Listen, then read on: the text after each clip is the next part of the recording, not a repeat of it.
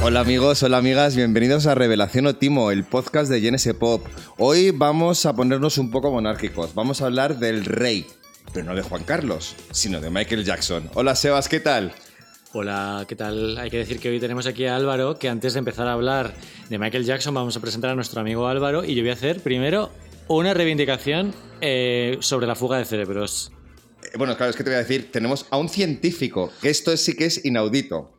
Tenemos a un científico que se ha tenido que ir a trabajar fuera de España, en concreto a Nueva York, porque aquí no había trabajo para los biólogos. Me parece muy triste y me parece una reivindicación, pero bueno. Free Álvaro, biólogos. Álvaro, ¿qué tal? Hola, buenas tardes, ¿qué tal? Vaya recibimiento. Ya te digo. Di unas No- palabras. No me esperaba esto. Bueno, eh, sí, me fui a, a Nueva York a trabajar, eh, pero vamos, que también porque quería yo, ¿eh? Pero bueno, sí, eh, tenemos que romper una lanza por la ciencia y la investigación en este país. Vale, pero debo decir que no venimos a hablar aquí de ratoncitos ni de No, celulitas. Venimos a hablar de lo que te he dicho, de Michael Jackson. ¿Y por qué estás tú aquí? Pues porque no nos vas a explicar por qué cambio de piel o su color de piel Michael Jackson. Nos vas a contar como mayor fan que conocemos nosotros, porque creo que ni Sebas ni yo somos unas personas muy locas por lo que es la figura de Michael. A ver, a mí me gusta mucho, eh, pero Álvaro es el que aquí nos va a, a buscar a Josquillas. A ver, de la órbita de colaboradores y amigos de la familia INS Pop, sí que soy el, que, el, el- el fan de Michael Jackson. Entonces, estoy encantado de venir aquí porque os, os escucho desde allí y me da la vida el podcast de INS Pop. Ah, o así sea que que tú me eres, tú eres el, eres el oyente que tenemos en Estados Unidos. ¿no? Álvaro, hay que decir para los asiduos de GNS Pop que sí que ha escrito cosas para nosotros. Por ejemplo, re- reseñó el concierto de Lady Gaga en el 8 y medio, que hemos hablado de él varias veces, más las Mítico, que nos mítico. quedan. Bueno, y él fue el responsable que tuviera que comprar la entrada en reventa de Lady Gaga. Lady Gaga marca su vida, pero él viene a hablar de Michael Jackson. Vamos a hablar de Hemos Michael venido a hablar de. Michael. Así que vamos a empezar fuerte. Vamos a empezar, eh, pues, por dónde hay que ir. Michael Jackson, ¿el artista más grande de todos los tiempos? ¿Sí o no? Sí, por supuesto, no, yo no tengo ninguna duda. Eh, por logros, por cifras, por eh, su impacto en la música actual, su legado, es imposible negarlo y es indeleble. Creo que no hay no ha, no ha habido un, un- un artista mayor. Yo este pedazo de pregunta lo quería dejar un poco para el final. Me parece un poco abrumador empezar por aquí. Pero bueno, Bueno. yo, a ver, hay competencia. Lo que he echado un poco de menos a, eh, de Michael Jackson, por ejemplo, es. Yo me he quedado con un ganas de un comeback suyo, ¿no? Al final de su carrera. O sea, Claro. yo creo que él tiene tres discos. evi- Evidentemente, en los 70 con los Jackson 5, en los, en los 80 tiene tres discos muy buenos. Uno es del 79 más o menos. Tiene tres discos muy buenos. Luego hay un poco de declive en su carrera, yo veo, y echo de menos que él hubiera tenido un gran regreso, que hubiera puesto las cosas en su sitio, como le ha pasado a David Bowie, que él tuvo años muy, muy, muy bajos y al final sacó dos discos que, que vuelven a ponerle en, en la carrera de uno de los mayores artistas de, de todos los tiempos. Y Michael Jackson sí que veo como que recuerdo un poco más al final la sensación de decadencia, ¿no? Sí, totalmente. Yo creo que This Is It, eh, la gira que al final se tuvo que cancelar, eh, iba, iba a suponer un regreso a los escenarios y también una inyección económica de dinero porque estaba eh, eh, fin- financieramente estaba muy Estaba mal. canino. Sí. Normal, Cari. Sí, y yo creo que si se hubiera hecho la gira, eh, aquella serie de conciertos en Londres, eh, podríamos haber escuchado mm, muy buenos trabajos. O sea, quiero decir, Michael Jackson murió con 50 años. O sea, quiero decir que le quedaba todavía, le podía haber quedado muchísimo carrete. Eh, de todas formas, yo luego hablaremos de discos y creo que eh, su último disco de estudio, Invincible, eh, está infravalorado y creo que era un muy buen disco. Luego hablamos, hablamos de él. Yo quería empezar reivindicando su figura a nivel... ¿Cuánto se está hablando de Michael Jackson en 2020 y en 2021? Y no por el documental, que luego comentaremos también, pero me refiero en este momento a la influencia directa, directísima, que está teniendo en artistas de primera fila, eh, como Bruno Mars, ahora como Silk Sonic, eh, Drake, eh, gente del underground como la rapera Cupcake, Laura Mabula ha hecho un disco directamente de prácticamente una canción que es una versión de Michael Jackson. Eh, cosas del underground español, tipo la Dilla Rusa, lo voy a meter Sí. también en, en el saco. O sea, realmente Michael Jackson está por todas partes, incluso en una época en la que supuestamente iba a estar cancelado. Claro, yo es que aquí estoy un poco como si fuera de Ciudadanos, ¿no? O sea, que est- estoy de acuerdo con Álvaro y estoy de acuerdo contigo. O sea, sé que es una, es una persona... Ciudadanos solamente está de acuerdo con unos. Ciudad Who. Bueno, ya es cierto, perdón. ¿Ciudad qué? Se me ha ido, Ciudad Who.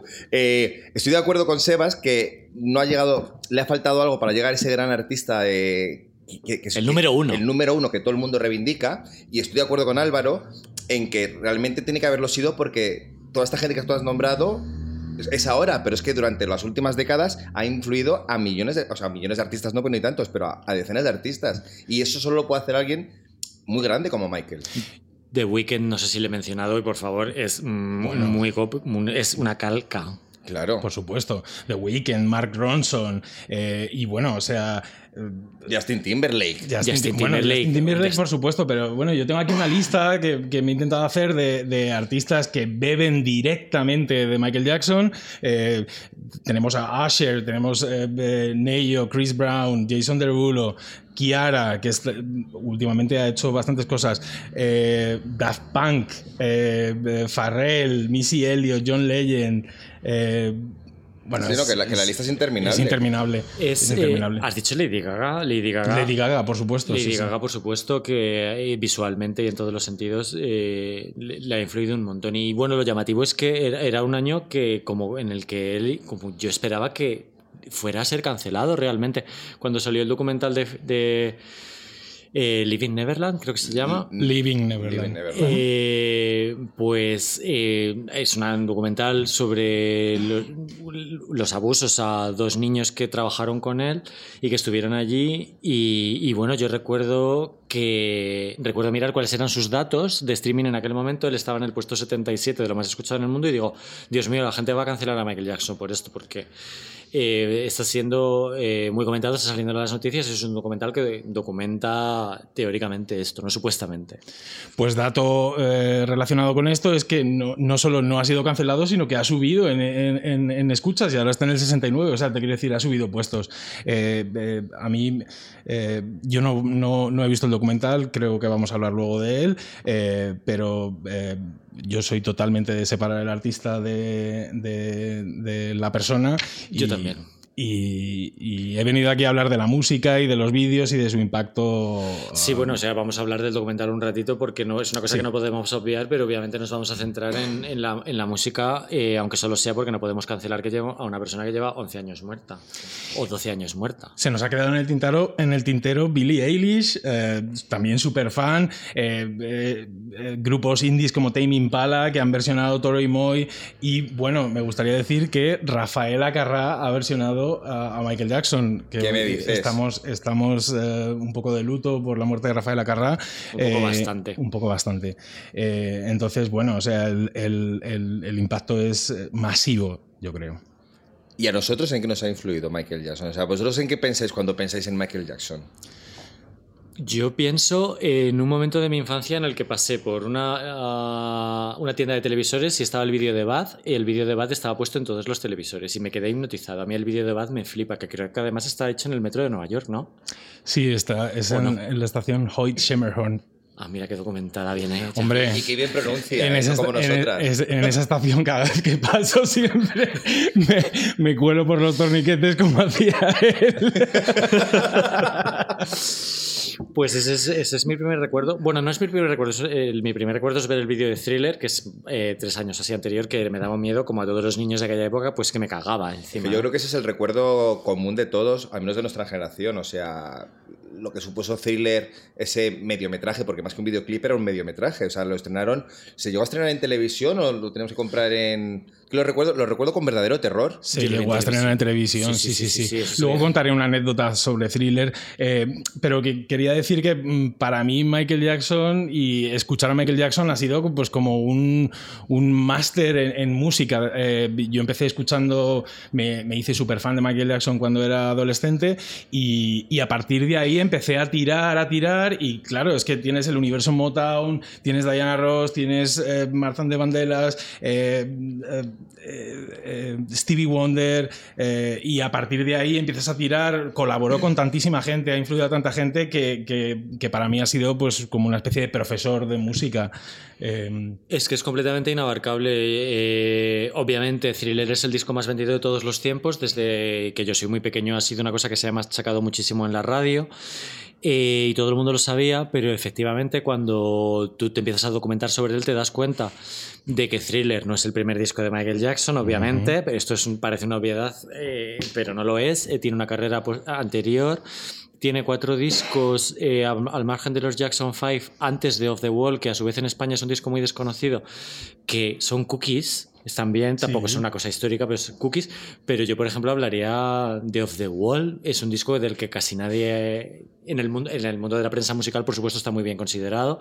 Eh, tuvo sus hits y demás, pero en la gente de la calle de nuestra generación no era un disco tan conocido como Thriller y como Bad y como los que vinieron después, eh, Dangerous y History. ¿no? O sea, mm. yo, yo no oigo tanta gente hablando de Off the Wall. Igual es un discazo. Eh, bueno, Off the Wall es un disco, lo que los americanos llaman seminal, o sea, un disco que, que, ha, influido a tantísimos artistas. Eh, quiero decir y recomendar, hay un documental de Spike Lee eh, producido por Showtime, creo que es de 2017-2018. en este documental hablan un montón de productores, gente de la órbita de Motown, de cómo se hizo el disco, cómo se grabó, mm, hay, hay un montón de historias y mm, y hay una cosa que, me llama mucho la atención y es Stevie Wonder hablando de eh, cómo era él eh, eh, durante las sesiones, cómo era él intentando entender cómo era el proceso de composición de canciones, cómo se estructuraba una canción, cómo se hacía una melodía, cómo se hacían arreglos vocales, con bueno, esto no es de, cuando Off the Wall. Stevie Wonder lo cuenta en el documental de Off the Wall, pero cómo, cómo llegó Michael Jackson a, hacer un disco como Off the Wall. Pero claro, es que estamos hablando de un niño de 10 años que estaba eh, con los mejores profesores de música del mundo. Te quiero decir, la maquinaria de la Motown, los, los, la gente que escribía canciones para Motown, los productores que tenía Motown. Es que, claro, eso es la mejor escuela que puedes tener. ¿Pero él tiene algún tipo de formación musical o es algo lo que, lo que aprendió trabajando, trabajando, siendo explotado desde niño? Cero, cero.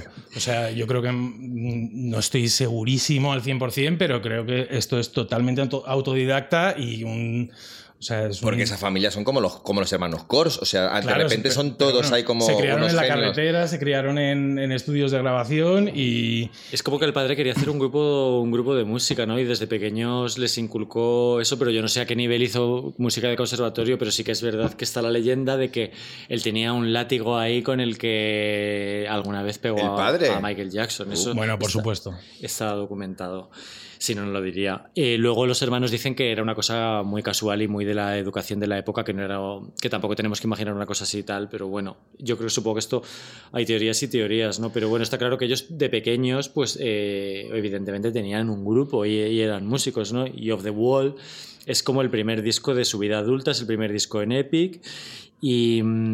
Y a mí me parece muy Stevie Wonder, es un poco lo que estabas diciendo. Stevie Wonder había ganado el Grammy álbum del año en los años 70 dos o tres veces y es una persona que está de coautor en Off the Wall en una de las canciones. A mí me recuerda muchísimo. También está Paul McCartney. Sí, señor. Y también está Michael el propio Michael Jackson como coautor de, o sea, como autor de canciones. Se pone es autor de Don't Stop, Don't Stop Till You Get Enough, que hay nada menos. O sea, es la canción pues la más famosa que hay en ese disco. y, y realmente me parece un disco como que recupera la esencia de la música disco de aquellos años pero como con otro rollo. Ya es que como que yo nunca me acuerdo si este disco es de los 80 o del 79. Es del 79, sí. Claro. Y, pero a su, vez es como ya un poco. Es un antecedente de thriller. Yo lo veo como un antecedente de thriller. Y hay gente que opina que es mejor que thriller. Y yo tengo yo estoy un poco ahí. Yo también. Yo, para ¿En serio? para mí es, es, muchísimo mejor que thriller. Y no lo digo porque sea lo guay decirlo. Eh, es, es, verdad que cuando, cuando era pequeño, cuando era adolescente, estaba súper metido con el history porque era lo que me tocaba por la época, eh, pero cuando ya vas madurando musicalmente y vas entendiendo un poco eh, de dónde vienen las cosas, cuál es el significado, dónde está el breakthrough o el, el logro, lo, el, lo, que se ha aportado nuevo, Off the Wall era pues, pues el discazo para mí de Michael Jackson, claramente. Es un disco que combina disco, funk, RB, eh, tiene tiene temas, en las letras hay temas que hablan de escapismo y hedonismo. Eh, eh, presentaba un Michael Jackson muchísimo más adulto que, lo que a, lo que estaba acostumbrado el público. Eh, de esta época, pues eh, hay imágenes de Estudio 54 donde pues, el, estuvo en contacto con toda la gente del disco. Y una cosa muy curiosa de este disco que me encanta es que salió el mismo año y creo que a la, a, a la, vez que aquel evento que hubo en Chicago, no sé si lo conocéis, el evento Disco Demolition Night. No. Bueno, pues fue... Eh, había un disjockey que, que, organizó un evento en un, en un estadio de béisbol en el que podías llevar un, un, un, un, disco físico de música disco y ah, quemarlo. Claro. Ah, ya sé lo que es. Sí, Uy, sí, como, sí, los, sí, como los premios no, enemigo. Esto se montó. sí, o sea. No, esto, es historia, esto, es historia del pop. Esto es historia, por supuesto. esto se montó un pifostio que te cagas, hubo una, una riot, una reyerta, eh, y, y, era pues. Eh, además tiene, tiene muchísimas implicaciones y muchísimas ramificaciones porque eh, esto era un movimiento totalmente homófobo, porque la música disco era música negra y música gay. Entonces... Eh, Claro, era, era, era, era, una especie de respuesta y todo esto era, tú fíjate, la tontería era porque eh, eh, eh, los Stones y Led Zeppelin estaban bajando en puestos de, de, de ventas y, y, estaban copando las, las, listas de ventas. En el, en, el, global de Spotify de la época. claro, es que lo bueno, sería el Billboard o lo ahora, que fuera. Ahora lo hacen todos los fans cuando de repente dicen vamos a comprar todos juntos esta canción para que sea de repente Navidad número uno. las de, esta, bueno, las de BTS ahora tienen otras Esas, más. No, esas son otras. BTS, otro, otro ejemplo que tenemos ¿También? Aquí. Sí. Eh, entonces... Eh, eh, el famoso disco Sax, vaya. El famoso disco Sax. Sí, sí, sí, que terminó ahí con la música disco de mala manera a, a, principios de los años 80. Pues este disco of the Wall salió justo en ese momento y era, era también una reivindicación de, de la música disco que, que bueno, todavía... Este quedó... fue el primer disco que hizo Michael Jackson como cuando se hizo Beyoncé de separarse de las Destiny Child, o sea, fue como su primer disco en solitario. No se separó, disco. o sea, de hecho, la Thriller, el disco Thriller no tuvo gira. El disco Thriller se presentó en directo en una gira con los Jackson 5. La primera gira en solitario de Michael Jackson fue con Bad. Entonces, era una especie de presentar a Michael Jackson como una estrella adulta, eh, pero todavía necesitó un poco eh, eh, la guía de sus hermanos para salir de gira, que es una cosa muy curiosa, creo. Y además es curioso que tenía 21 años, que es como hablamos uh, mucho en este podcast claro. de la madurez, o 20, 21 años, de la madurez de los artistas del pop, pero claro, es que le habíamos conocido, bueno, no, yo no la había conocido porque no había nacido, pero la gente le había conocido como un niño. Claro. Entonces, como para vender un producto o un disco eh, más adulto, hicieron este, este disco. No es el primer disco en solitario de Michael Jackson, tiene cuatro antes, uh -huh. pero los otros cuatro son más de más en rollo en la onda de Jackson 5, más rollo en el sonido Brill Building. Vale. Eh, y este es una cosa. No, es que, no son discos infantiles, o sea, tú los puedes escuchar, está, están bien, pero esto es otro rollo. O sea, ya estás presentando a un artista que escribe sus propias canciones y que va a tomar un curso pues bastante claro. ¿no? Y además hay que decir que fue el primer disco que, en el que colaboró como productor Quincy Jones. Eso, exactamente. Ese ahí, que, ahí querías llegar tú. Que está vivo. Lo he mirado hoy antes de venir. No me acordaba si Quincy ¿Tú Jones. no has entrevistado a Quincy Jones? Yo, ojalá. Ah, no. Lo más parecido que se me puede ocurrir es Nile Rogers. Eso, pues me he confundido. Para que veas tú lo preparado que estoy. Yo es que hoy estoy aquí un poco como, como de espectador, como en clase, que me, que me, digáis y me descubráis, porque claro, mi relación con Michael Jackson eh, me sorprende mucho que no haya cambiado en no sé, 20 años. Es que cuando estábamos preparando esto, he, he, descubierto que de repente, cuando tenía 23 años, me entrevistaron en un. En, en, en, el periódico La Luna, esta que salía con la Metrópoli, La Luna del Mundo. El Mundo, sí. Y me preguntaban sobre Michael Jackson y yo decía que era una persona que no tenía ningún disco suyo, pero que lo entendía como una especie de Sara Montiel muy importante para la vida y que se notaba mucho que quería a los niños. Y hoy con 40 años, pues es mi misma opinión. Así que ya estáis haciendo para cambiarla. Por, ej- por ejemplo, cambiándola, ¿cómo? Diciéndome cuáles son sus mejores discos, cuáles son sus peores. Porque, claro, prepararse la discografía de Michael Jackson para alguien que no la conoce, ¿por dónde empieza? Bueno, ya hemos empezado, yo creo que Sebas y yo coincidimos en que Of the Wall es su mejor, su mejor disco. Eh, a mí me gusta mucho, pero tengo medios dudas. ¿eh? O sea, realmente eh, el disco que siempre sale en las listas de lo mejor de la historia suele ser Thriller. Bueno, ¿Quién Thriller es el más vendido, pero el más no, vendido. vamos, vamos a separar el más vendido del mejor, de, de el que tiene más canciones que, que te Eso es muy de fan, ¿eh? alucinantes. Alucinantes. Bueno, a mí me... Pero te voy a dar una... A ver, yo venía más bien con el rollo of the wall, pero te voy a dar un dato que a Claudio le va a encantar. Claudio, Dame, ¿tú dime. sabes que Thriller, la canción, es el séptimo single de Thriller? ¿Cómo que el séptimo? Yo pensé que era como con lo, con lo- con lo que había empezado. No, es con lo que terminaba. Madre o sea, mía. date cuenta de lo que había venido antes. O sea, no podemos menospreciar en este podcast un disco en el que el séptimo single es Thriller. Un disco que tiene siete singles. No, ¿Cómo y es vamos a que tiene nueve canciones. O sea, O sea, realmente yo venía un poco con el rollo preparado de que Thriller no me gusta cómo está secuenciado. Me parece una secuencia muy rara. Eh, mira, de repente, cuando es la edición vinilo, es como que todo esto, todo el mundo se compró las 40 millones de copias que ha vendido esto, pues 20 serán en vinilo. Eh, es como con qué empieza la cara B, con qué termina la cara A. La cara A termina con Thriller y la cara B empieza con Beat y Billie Jean, que es un pedazo de, de arranque de cara B. O sea, pero la manera de empezar el disco y la balada de Paul McCartney, que nunca me ha gustado mucho como pista 3, me parece como que distrae un poco la, la cantidad de temazos que hay aquí dentro, ¿no? Que en realidad yo empezaría el disco con Beat It, con Billie Jean, luego seguiría con Thriller. Bueno, yo aquí voy a hacer ahora el... eh, sí, sí, sí. Después de, Sebas Planning. después, de, después de vender 40 millones de copias, voy a llegar aquí el gilipollas. ¿Por qué no habéis Vamos a reordenarlo todo. Hay que reordenar esta mierda de disco, por favor. No, vamos a hablar... eh, No, en serio. ¿Sabes lo que quiero decir? Sí, sí, sí, sí, lo entiendo. Eh, de todas formas, yo creo que eh, había una- eh, en aquella época había una concepción un poco extraña de lo que es la promoción y de cuál es el primer single que, que vamos a sacar. Porque una cosa es el orden del tracklist de este disco y otra cosa es qué salió primero. Claro. ¿Qué salió primero de este disco? La colaboración con Paul McCartney de Girl Is Mine. La que no le gusta a Sebas. Es una balada. ¿A ti te una- gusta? A mí, no, a mí me da un poco más igual. Con Paul McCartney me encanta 666, que es, eh, eh, eh, se rodó, eh, el vídeo de esa canción se rodó en el rancho Neverland, eh, por cierto, y en el vídeo además hacen de vendedores de crecepelo en el oeste y es un vídeo, es una locura. visto La canción es, es muy guay. Pero bueno, te quiero decir, empezaron con The Girl Is Mine y me parece que el siguiente single fue eh, Billie Jean. Billie Jean, sí. A ver, yo para mí los grandes, clas- grandes clásicos de thriller. Vamos a ponernos serios un momento. Billie Jean y Beat It. Para mí, Wanna Be Starting Something Bueno, vale. Pero es que, joder, tienen un... O sea, lo que más me gusta de este disco a nivel producción, que son los beats, valga la redundancia, me parecen súper modernos y me parece...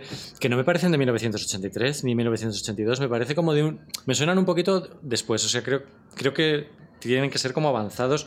De alguna manera me pasa lo mismo con Bad, con, luego en el siguiente disco. Y, y no sé, o sea, como que veo muchos clásicos en, es- en este... Me encanta Human Nature también, por ejemplo. Me encanta Human Nature. Para mí, de las mejores joyas y menos conocidas de este disco es PYT, Pretty Young Thing, que adquiere un nuevo significado hoy en día porque, bueno, ha habido gente que, que ha dicho que, que- que tiene una letra un poco predator, como depredador, o sea, No. Pretty Young Thing. No. I want to love you, Pretty Young Thing.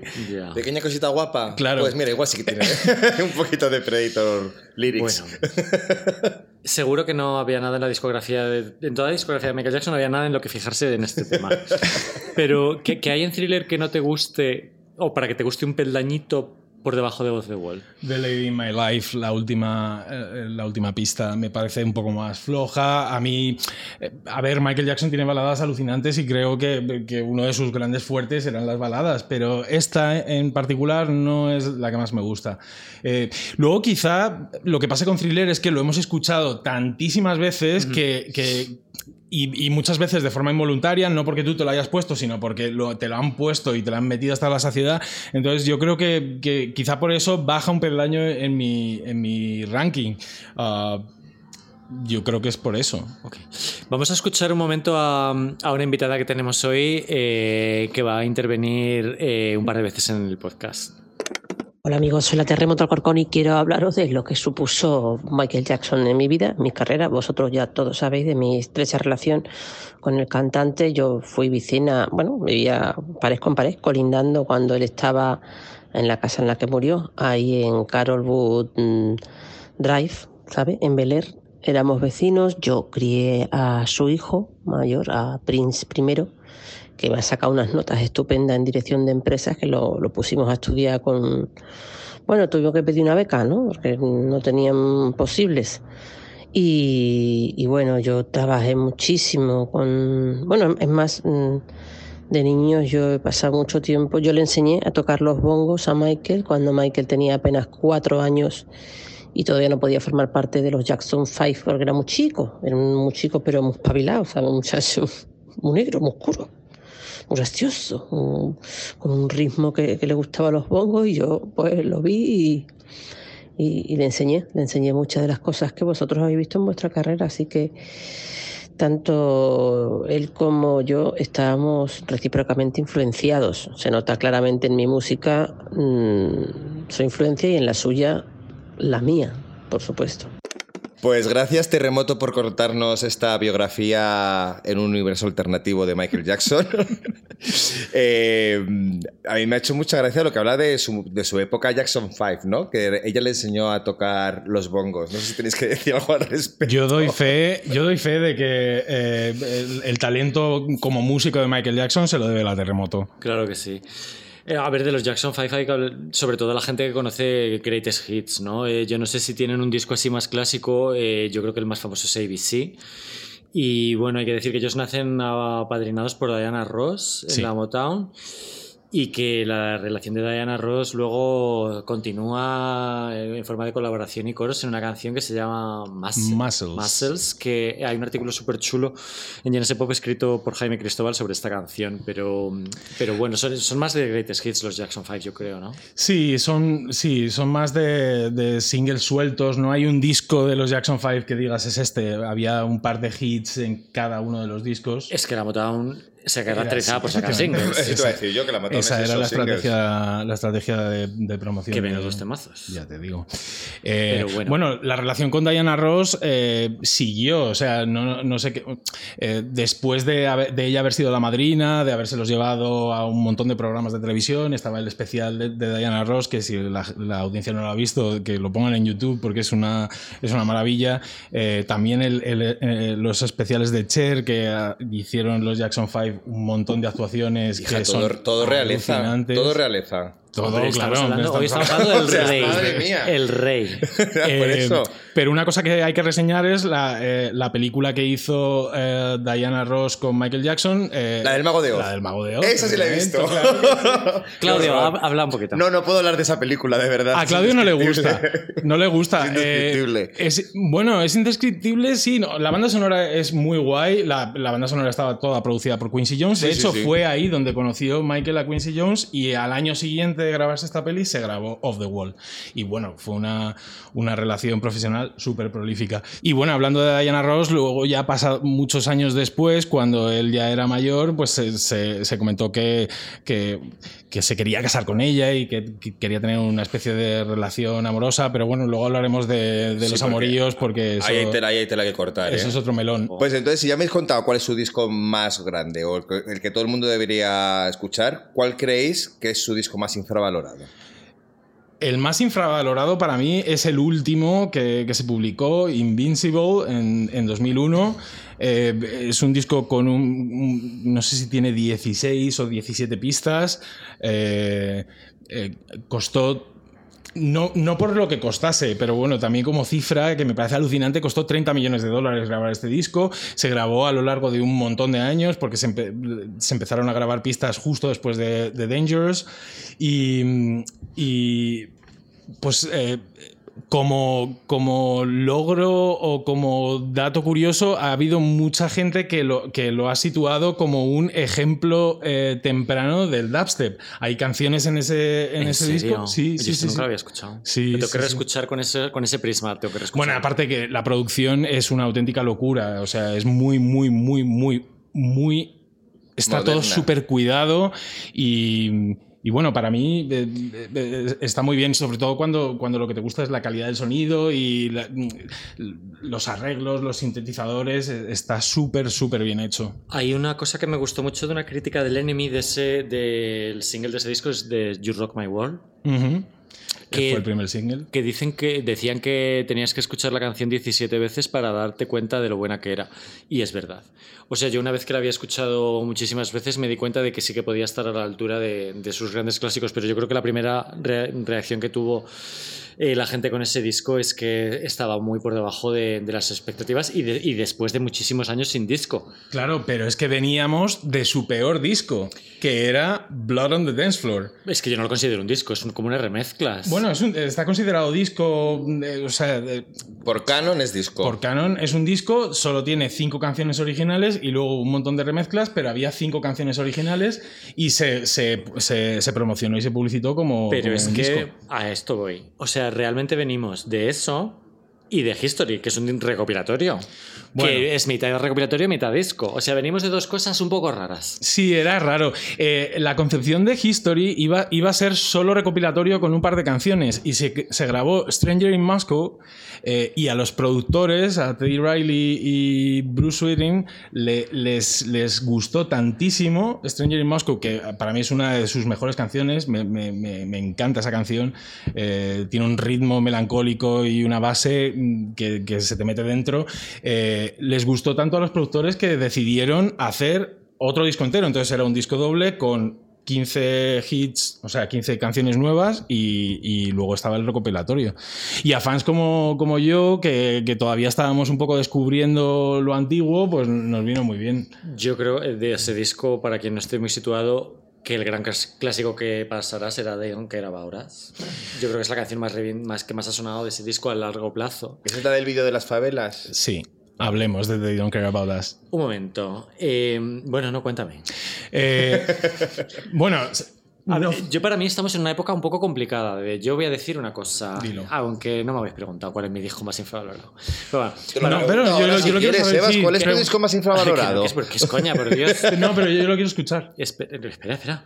Eh, yo creo que para mí, si, si alguien realmente nos está escuchando que no sabe por qué discos empezar de Michael Jackson, yo diría que los obvios, lo siento mucho, no me iría a cosas raras de nada. Diría Thriller, Bad y Of the World, en este orden. La trilogía perfecta. Para mí es la trilogía perfecta. Después empiezan los problemas. Dangerous para mí ya es como. Tiene cosas muy, muy, muy guays. Muy. Vamos a hablar un poco de Dangerous por lo menos, que veo que vamos follados a otro tema ya. Eh, eh, es un disco que tiene la incorporación del New Jack Swing, de la, mo- la moda de la época, es bastante vanguardista tal, y luego ya tiene el principio de estas cosas más horterillas de baladas salvamundos, de Heal the World, luego más tarde Earth Song, que a mí es la parte de Michael Jackson que menos me interesa. Y History es un poco lo que hemos dicho. Entonces, para mí los 90 ya son más complicados. Yo no sé si en el mundo fan Dangerous es una cosa que está súper, súper bien considerada porque tiene una parte que realmente es muy revolucionaria. Sí, a ver, para mí Dangerous fue el primer disco que tuve de, Michael Jackson. Lo- además lo tenía en cinta de cassette. Cabía todo ahí dentro. En cinta. Es que Y- ese, ese disco es muy largo, tenía que ser una cinta doble o no sé si es que No, era, los- era, era Había una cintas cinta- de 90, de había- 180 o algo así. es Sí, verdad, sí, las cintas de 90, claro. claro. Acuérdate que serán un poquito más caras comprarlas. Pues es en cinta. Eh, a ver, Dangerous a mí mm, yo no lo pondría ni muchísimo menos como su peor disco. Eh, trata temas como el racismo y la pobreza. eh, eh, luego tiene temas como In the Closet, que también no, no es uno de sus temas más conocidos, pero mm, así como dato curioso para fans de la realeza, Como yo. como tú, eh, eh, en la versión original del disco había un, un- un audio de Estefanía de Mónaco que luego tuvo que ser regrabado por Naomi Campbell para el vídeo, porque el vídeo de esta canción salía, salía Naomi Campbell. Y bueno, creo que esto no está confirmado. Yo siempre he creído que el vídeo de In the Closet se rodó en Almería y para mí era como, ah, qué guay. Ay, rodó, rodó en España. Eso creía yo, pero luego mm, documentándome para venir aquí resulta que lo, lo- lo que hay oficial publicado es que se rodó en El desierto de Mojave. en, un- en un desierto de California, de vete a saber dónde. El vídeo además estu- estaba dirigido por Herb Bridge y es una pasada, un vídeo muy, muy bonito, eh, que además ofrecía una imagen así muy... eh, como muy sexual y un poco sexualmente agresiva de Michael. In the Closet hay que decir que es una canción que estuvo, últimamente se ha comentado mucho que iba a grabar Madonna. Chupito, Claudio. Chupito, cariño. bueno, es que Madonna tiene mucho que ver con Michael Yo no lo quería decir porque sé que esto es un tema tabú en este podcast. pero ya que lo has dicho tú, sí, originalmente. Intentamos que lo sea, pero este caso me parece pertinente. Es una cosa que yo no sabía y me, ha sorprendido mucho averiguar. O sea, yo creo que Michael, Madonna estuvo está documentado que estuvo en ese estudio para grabar In the Closet y yo creo que Michael Jackson se asustó tantísimo de ver a Madonna que venía de la época, o sea, estaba en la época erótica. Sí. Y yo creo que eh, los, eh, está documentado que las personas que estaban en el estudio dijeron, no hemos visto, o sea, hemos visto a Michael Jackson con una cara de susto y de miedo. Que, y no se hizo. Pues como debía ser lo que propuso Madonna hacer, porque el vídeo eh, el, vídeo que se rodó con, con, Naomi Campbell ya era bastante subidito para una persona que normalmente no se metía en, juegos así. Es un poco raro porque él realmente se tocaba el paquete. Sí, sí. Se muchísimo. Se restregaba el paquete, eh, había, mm, vamos, o sea, se... Pero para una persona que, era, tan asexual, porque él, transmitía una imagen asexual, o sea, me sorprende mucho cómo lo que ha trascendido de él son todo como cosas sexuales. A mí también me sorprendió muchísimo este vídeo, no, nunca lo entendí, pero bueno, yo me quedaba con la canción, la canción a mí sí me gusta. Eh, a mí también, ¿eh? O sea, pero a mí Dangerous es el, es el cuarto disco mejor. ¿eh? A mí cuando la escuche también me va a gustar mucho. Luego, Dangerous también tiene, tiene cosas muy guays, como por ejemplo otra canción que es, yo creo, bastante desconocida para el, para el público general, que es eh, Who Is It. Es una canción en la que hace un beatboxing, que es una caja de ritmos con la voz, él solo con la voz, y, y, de hecho en la entrevista con Oprah... Eh, demuestra cómo, era capaz de hacer esas cajas de ritmo que eran alucinantes. Y luego, así de dato curioso, para las sesiones de grabación de Dangerous se grabaron 70 canciones. Luego. como, los como, los Flaming Lips. Yo creo que todo, todo el arsenal de canciones que han salido después. Muchas vienen de esas sesiones, sí, señor. Claro, es que yo he llegado a leer que tenía, había dejado 100 canciones inacabadas. Y claro, si me dices que había 70 en este disco, que yo no lo sabía. Eh, es el primer disco en el que no está Quincy Jones. No sé si es significativo que, que sea para mí el primero que no es un 10 en, una década, ¿no? Que de verdad que me gusta mucho Dangerous y lo veo muy revolucionario en muchos sentidos en cuanto a sonido y demás. Pero no sé qué opinaría Quincy Jones de, él o, si está aceptado entre los fans que es una ausencia significativa. Yo creo que los fans adoran Dangerous realmente, porque él está en, un punto de popularidad muy, muy alto y su discográfica hace una campaña muy interesante con este disco, que es eh, reunir dos navidades, planean dos navidades seguidas. O sea, este disco sale en noviembre de, de 1991 y tienen programado para la Navidad del 1992 Heal the Wall como single. O sea, Heal the Wall no es el single de Navidad del 91, es el single de Navidad del 92, pero claro, cuando ha vendido 40 millones de copias de un disco y 25 millones del siguiente, pues Sony, que supongo que sería su sello, eh, tiene una cosa completamente monstruosa para o sea, una campaña de singles de año y medio vista. Esto, bueno, Dua Lipa ha tomado ahí una nota. Sí, es, su, es su Dina sucesora, o sea, en esto de hacer nevera de temas para poder aguantar durante lo que haga falta. Y bueno, eh, yo que mi disco infravalorado, eh, como sois completamente desconocido y sí que veo un poco más flojos los últimos, eh, Invincible y bueno, el último de los dos póstumos, el último me parece que está ok. Yo de póstumos no quiero hablar. Ni siquiera el que canta el de los dos. Bueno, vamos a hablar del póstumo del vídeo en el que salí yo, pero ya está. Ay, solo es Ay, se me había olvidado ese dato, que participaste en el concurso ese de salir con tu trompetica. Sí, señor, y tú... Cuéntalo ya, por favor.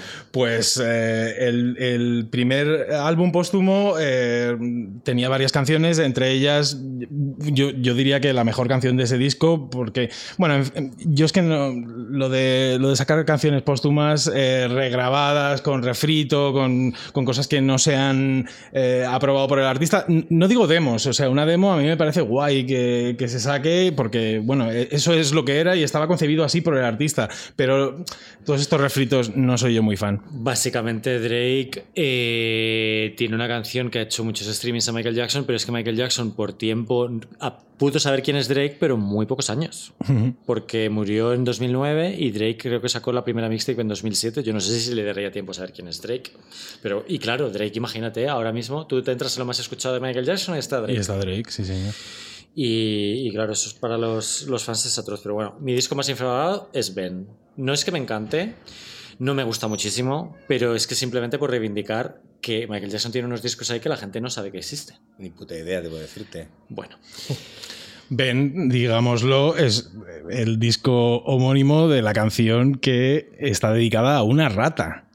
ay, cuéntame, ¿eh? Bueno, Ben, Ben, la canción Ben está dedicada a una rata que tenía Michael Jackson que se llamaba Ben. La rata se llamaba Ben y en el vídeo sale la rata y vale. creo que en la portada también. Pero esto, tú has trabajado muchísimo con ratas. Con ratones, yo trabajo ¿Y con cómo las ratones. llamas? ¿Ven, ¿Ven uno, ven dos, ven tres? Mis, ra- mis ratones tienen número porque como te encariñes ya... Ya, es verdad.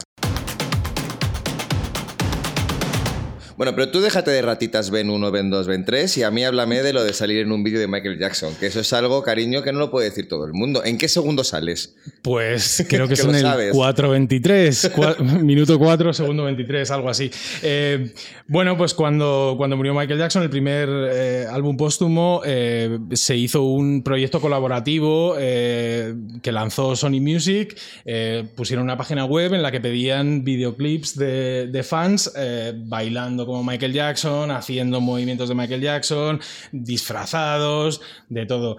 Y, y, bueno, pues yo como fan, por supuesto, eh, mandé material, eh, tuve la suerte de, de grabar en un estudio con mi ex y con unos amigos y enviamos las imágenes y me seleccionaron. Un día me llegó un email de Sony Music diciendo que tenía que eh, firmar unos papeles para ceder mis Para dar los de derechos imagen. y para dar todo. Bueno, yo sabes que te quiero mucho, pero ese vídeo no es el mejor vídeo de Michael Jackson. Ese vídeo, por supuesto que Pero no. bueno, pero aunque, vamos a ver. hombre, por favor. Pero se queda cerca, ¿eh? Se queda cerca. No, No, quiero decir, el nada. peor vídeo de Michael Jackson es mucho El- mejor que cualquier vídeo que pueda hacer yo en mi vida eh, y cualquiera de nosotros aquí presentes. Pero hay otros vídeos de Michael Jackson que sí que han marcado lo que es historia, o sea, han marcado lo que es el concepto videoclip. Por supuesto, o sea, tenemos que hablar del vídeo de Thriller porque eh, hay que decir que en el momento en el que salió el vídeo de Thriller, que fue en 1983, eh, MTV estaba empezando y era una cadena totalmente minoritaria, no era el... ¿Fue el, fue el- fue el primer videoclip que se emitió en NTV? Es que no, me acuerdo creo cuál que eso fue Billie No, eso Jean. fue Video Kill the Radio Star. Sí, Eso, y, vale. luego, y luego eh, MTV est- estrenó el vídeo de Billie Jean,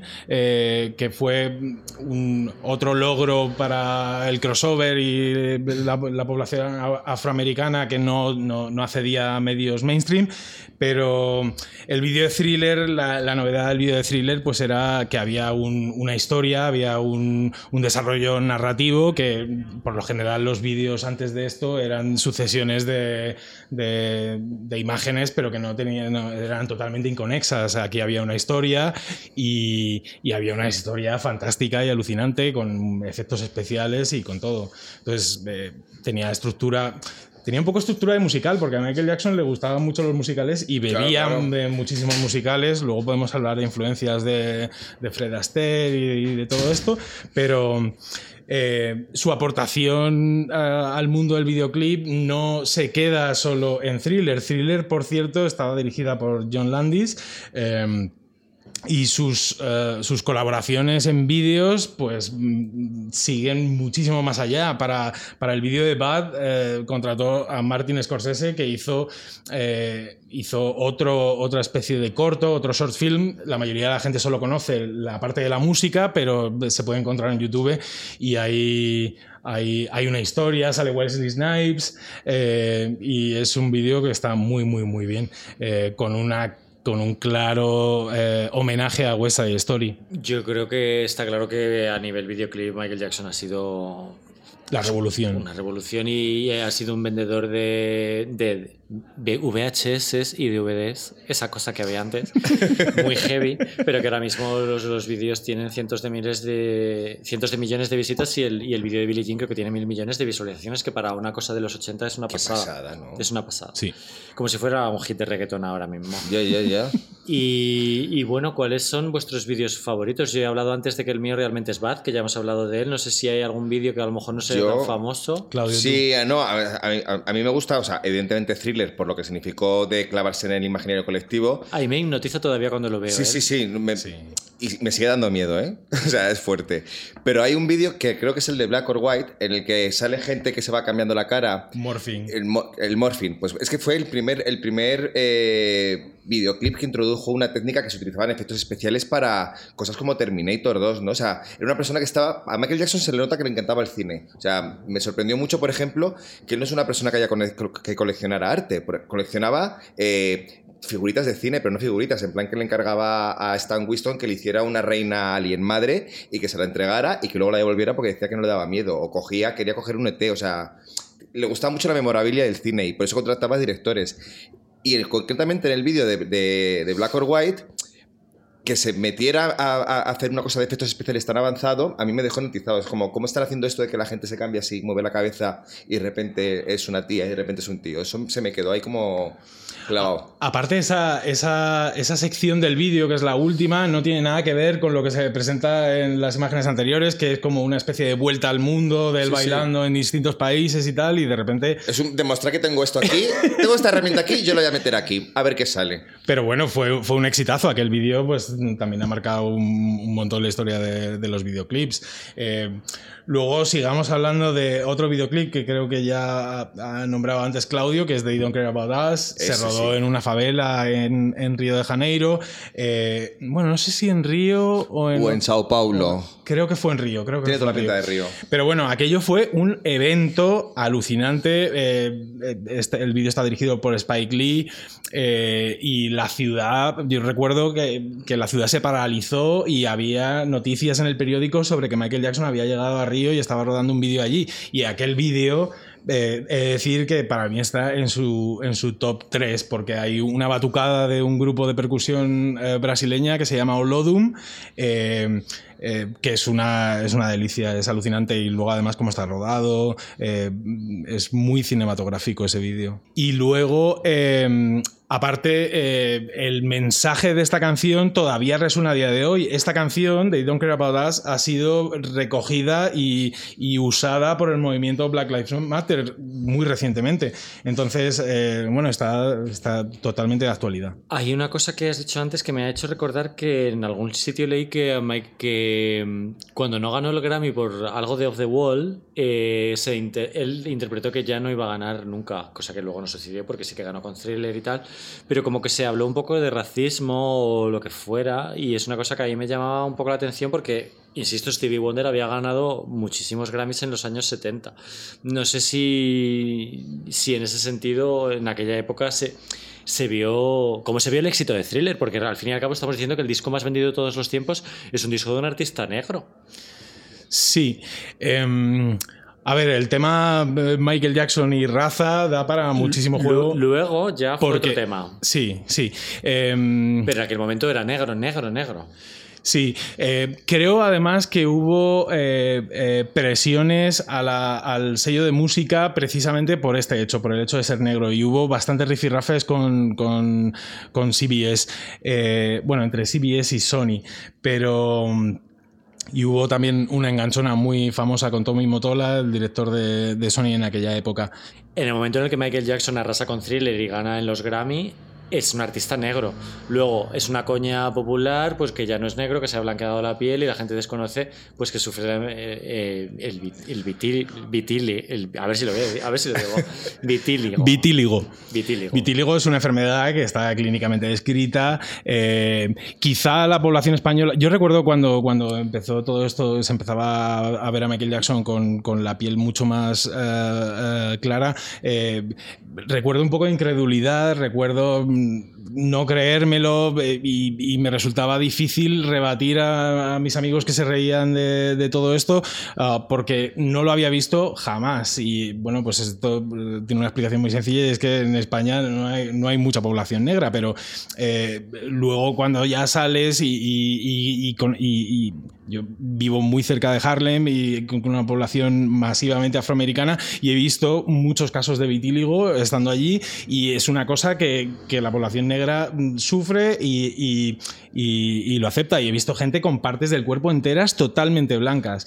A mí eso me, me parecía muy difícil eh, eh, explicarlo cuando, cuando era adolescente y empezaba a ver aquello. Y, y esto explica también por qué la, la, la, la población afroamericana en Estados Unidos nunca jamás le canceló y siguió apoyándole, que era una cosa que a mí no me cabía en la cabeza, pero, Esto- pero bueno, es que tiene una explicación científica. Esto en los institutos era hablado. En mi Sí. clase había una chica que era súper fan de Michael Jackson, que fue a verle y todo. Luego hablamos de los, los conciertos que dio en los- en los 90 en España.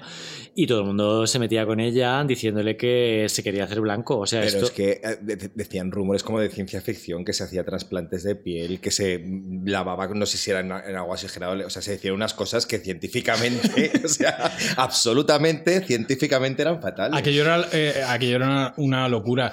Lo que ocurre es que luego todo esto fue dado de la mano con una obsesión por la cirugía estética, por parecerse a, a ídolos suyos como Elizabeth Taylor. Y entonces, claro. Ah, Es verdad que había cirugía estética, pero no, de, hecho no creo que haya descrito un procedimiento médico para cambiar el, col- la, el color de la, la piel. muerte también sería lo Eso único. o la o sea, transgénesis, que te coja y te quite los genes de la melanina, pero te quiero decir que, que, que el problema es que, que fue dado el, el, vitíligo. Bueno, es que, es fue que, dado de la claro, iba, iba además asociado a esa imagen rara que él, que él transmitía, porque tú dices de la, de la cirugía estética, pero ahora no nos extrañamos por, por ir con la calle con mascarilla, pero ese señor estaba obsesionado como con los gérmenes y con todo, ¿no? Here Era, we go. Era germófobo, sí. era sí, sí. germófobo, que Bueno, Pues pues, fue un pionero. ya la verdad es que sí. él estaba preparado para la pandemia. Sí, a ver, o sea, vídeos, pues tenemos. eh, de, de Dangerous. Dangerous dio grandes vídeos, aparte de Black or White, de. eh, em, eh, In the Closet, que ya hemos hablado, eh, tenemos Remember the Time, que era un vídeo con estética am, egipcia, eh, en el que salían Eddie, Murphy y E. Iman, la mujer de David Bowie, haciendo de faraones, y Michael era una especie de bufón de la corte, y. Ese, ese vídeo es muy guay. Aparte, la letra habla de España y a mí me- me hacía muchísima gracia cuando era pequeño. No estás hablando casi de los vídeos de Baz. eh, realmente eh, algo que contar. ¿Cuáles tienen es- coreo? es Esas- ¿Cuáles, tienen Criminal. esas, esas coreos que son...? Criminal. Vamos a hablar de Smooth Criminal, por supuesto. Smooth Criminal es una de mis canciones favoritas. Eh, Me gusta mucho cuando Michael Jackson mete guitarras eléctricas así muy, muy heavies. Sí, la relación de Michael con el rock eh, era extensa. eh, eh, hizo bastantes canciones con, con un montón de guitarras. Eddie Van Halen eh, está acreditado en bastantes canciones. Y, y, bueno, él, él de hecho quería, quería que se le conociera como el rey del pop, por supuesto, pero también del rock y del soul, que eso ya eran palabras mayores. Eh, eh, en los vídeos de, de Bad podemos... Yo reseñaría otro que creo que la gente no, no creo que lo conozca, que se llama Liberian Girl, A mí esa canción me flipa. que es una canción deliciosa, es alucinante. Yo esa canción la estuve buscando eh, de pequeño, como que la había oído en la radio, pero luego no la encontraba, porque yo no tuve un disco de Michael Jackson hasta adolescente o así. Y esta canción como que no era de las más famosas, pero yo la había oído en la radio y tal y me había flipado y, y me costó dar con ella luego. No, es, muy- no, es, es- no sé si es un clásico que él su- soliera presentar en directo y cosas así, o realmente es una canción, un single semi olvidado, no sé. Quizá en la gira de Bad sí que la, sí que la tocó. Luego, desde luego, no era, no era una habitual de setlist. Eh, el vídeo era un auténtico desfile de- del Star System de la época. Es todo una sucesión de cameos de gente. Es como, una, eh, es como un vídeo dentro de un vídeo en el que se está rodando una escena. Aparece todo el mundo, toda la gente del show de Bill Cosby. Aparecen Paula Abdul, un montón de cómicos de aquella época. eh, Weird Al. Sí. eh, bueno, un, un montón de gente. Y al final sale la cámara que está. Sale quién es el director, quién está rodando el vídeo. Y es Michael. Y él es el que dice: Venga, cortamos. y es un, es un vídeo muy guay. Más vídeos. A mí, otro vídeo del que, del que hay que hablar es Scream. Ah, Ese no me suena. Es el de Janet Jackson. Scream fue el Ah. el, el vídeo que, que que abrió History con Janet Jackson, era un vídeo rodado en negro, en blanco y negro, con una estética futurista en una nave espacial con antigravedad. El vídeo creo que hasta, hasta hace relativamente poco ha estado en el número uno de vídeos más caros de la historia. Costó, costó una pasta hacerlo. Y... y Sí, con, con- con razón estaba arruinado el pobre. o sea, si es que. Vale, que, que ver los vídeos está muy guay, pero a ver, al final a, a los grandes artistas por donde se les juzga es por los directos. Y yo no sé si habéis tenido la oportunidad de ver a Michael Jackson vosotros en directo en alguna vez. Yo para nada, que hable Álvaro, solamente voy a contar que cuando esta compañera de clase del instituto se fue a Valladolid y a Zaragoza, primero a Zaragoza y luego a Valladolid a verlo, nosotros lo veíamos con admiración porque se fue con 15 años sola. A Valladolid. Y a, y a- y a- y a Zaragoza a ver a Michael Jackson y para nosotros era como envidia, surrealismo, es que está, esto está pasando y tal, pero tú fuiste de esos. Yo sí, yo estuve en Zaragoza el 24 de septiembre del 96. Eh, Madre mía, ¿a qué hora? hombre, por supuesto. Pues por supuesto que por la Pues noche. por supuesto que por la noche. Eh, a ver, yo eh, en, en la época de Dangerous ya era fan y, y lo que pasa es que era muy pequeño para querer ir a un concierto y, y- y ni siquiera me lo planteé, pero eh, cuando llegó el 96 salió History y todo y vi que, que venía a Zaragoza, di el coñazo lo más grande para que mis padres me compraran entradas y me dijeron que no, que no, que no, pero el día de antes del concierto llegó mi padre y me dijo, mañana te voy a buscar al colegio que por la tarde nos vamos Hijo, a Zaragoza. qué bonito. Qué Fue, fue Mucho mejor que lo que te dijo tu madre cuando le dijiste que salías del armario. Cuéntalo Álvaro. Bueno, sí, eh, cuando salí del armario, mi madre lo primero que me preguntó fue, ¿pero Michael Jackson te gusta físicamente? de verdad, fue lo primero que me preguntó, no me preguntó nada más. Claro, tuve que decir, no, mamá, a mí me gustan los hombres de pelo en pecho. ¿Y en Zaragoza qué? cuando, eh, cuando llegamos a Zaragoza, pues, pues nada, había un ambiente alucinante. Eh, además, yo viví mi fandom de Michael Jackson absolutamente solo. Eh, quiero decir, en mi instituto, en mi colegio, eh, era totalmente repudiado. Lo que se llevaba era ser fan de grupos de grunge o de rock o de, o de música pues, rollo escape. Es que eres de Vallecas. Es que soy de Vallecas. Hay que dar el dato. Hay que dar el dato.